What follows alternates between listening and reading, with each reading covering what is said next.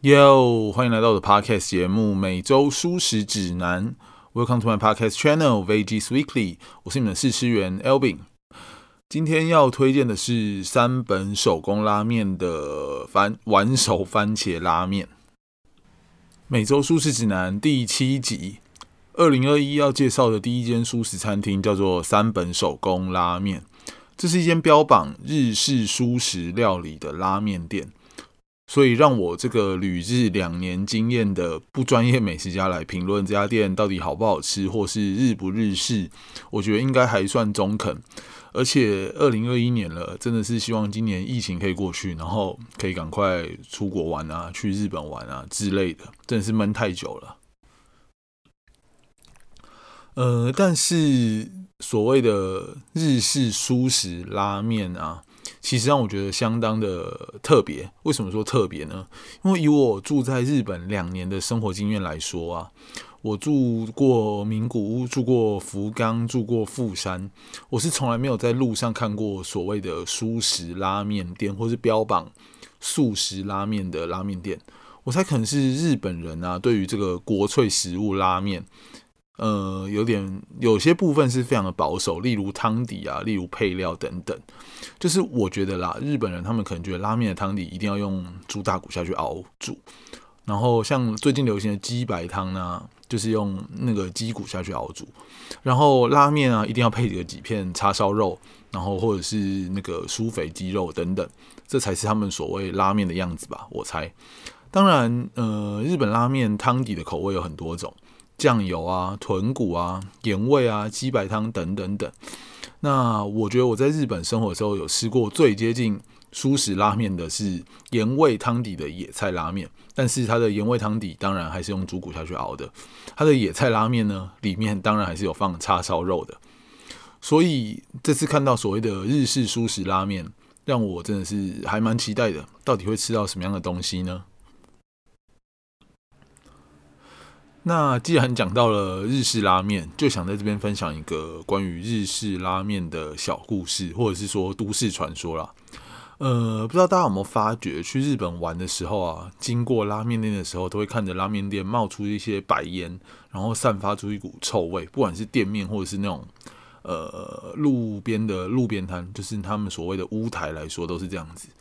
我那时候就会很好奇的问我的日本同事说。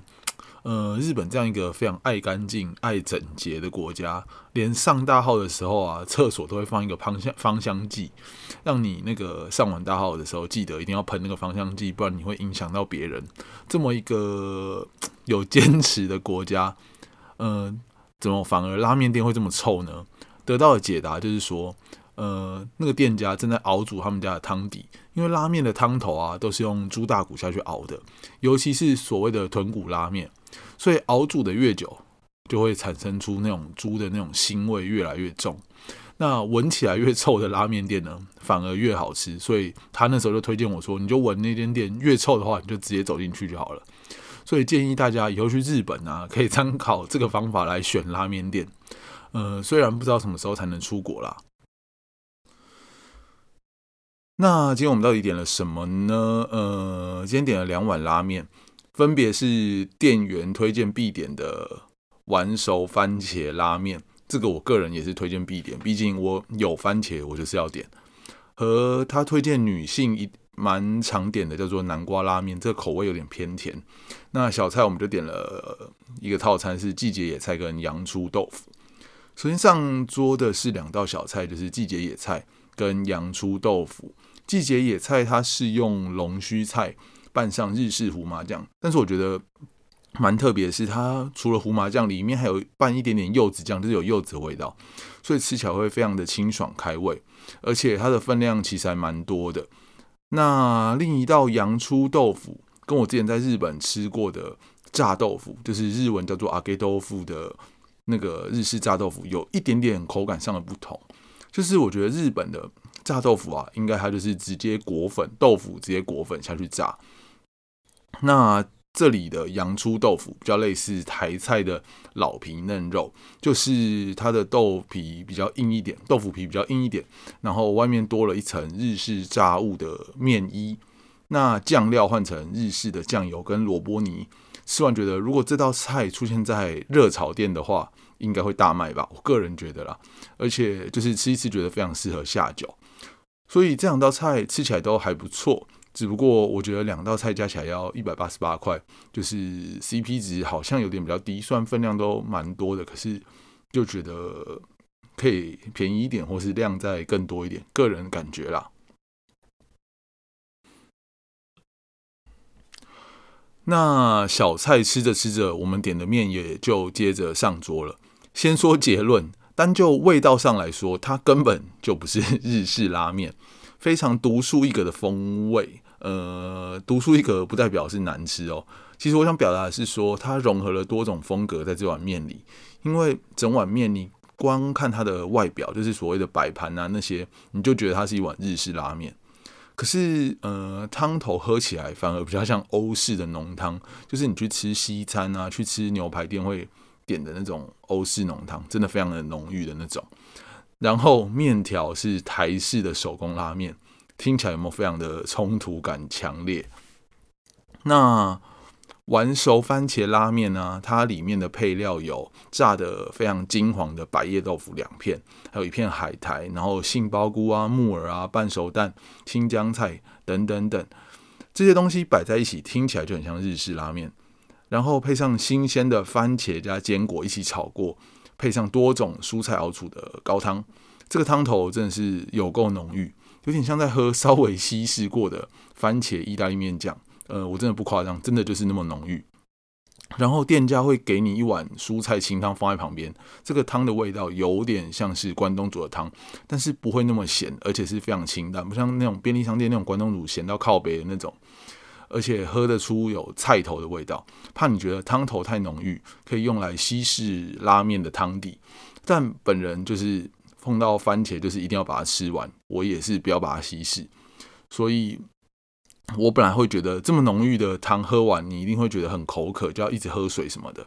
结果出我意料的是完全不会，就是我没有那种死咸的感觉。代表店家是很用心的来熬煮这个汤头，它没有加很多的调味料进去汤底，是真材实料的熬煮出这样浓郁的汤底，用了大量的番茄啊、坚果等等，所以非常健康，十分推荐这碗番茄拉面。虽然就是味道上不是日式拉面，但是以健康程度来说，我相信这碗拉面一定是一百分。那南瓜拉面呢？它配料上基本上就是跟番茄拉面相同，只不过它把汤头换成了四种南瓜搭配下去熬煮的浓汤，口感有点偏甜，但是挑嘴的女友还是把它吃完了。面条使用的是台式手工拉面，煮的软硬适中。不过以我男生的角度来说，这个南瓜拉面它的浓汤啊，真的是有点偏甜了。像我就是吃了一两口我就不想再吃了，所以可能不是每个人都可以接受这种甜度，请大家自己斟酌。呃，所以综合以上，如果以一个单纯的素食拉面或是素食拉面的角度来看的话，我觉得他们家的面其实都还不错的，因为汤头好喝、健康浓郁，但是又不会死咸，而且还配上满满的蔬菜，真的是一大碗。所以大家如果吃腻了传统的日式拉面，或是台湾的面食，像是牛肉面啊、干面等等，真心推荐可以去试一下这个中西合璧的素食拉面，偶尔健康一下。但在这边我还是想要小小的吐槽一下，就 CP 值来说，可能不会那么令人满意，因为一碗两百七十块的素食拉面，坦白说我是觉得比较偏贵一点。但是人家毕竟是真材实料，而且全部使用台湾在地的农产品，是小农细心栽培的南瓜啊、番茄等等。而且你一一走进去就可以看到，他放了一大堆台湾在地的农产品在那边，可以跟店员聊一下他们的食品安全跟食品的来历。所以一分钱一分货喽。虽然感觉 CP 值比较低，但是我觉得去吃过了以后，一定可以感受到店家的用心，就留给大家自己去尝试看看喽。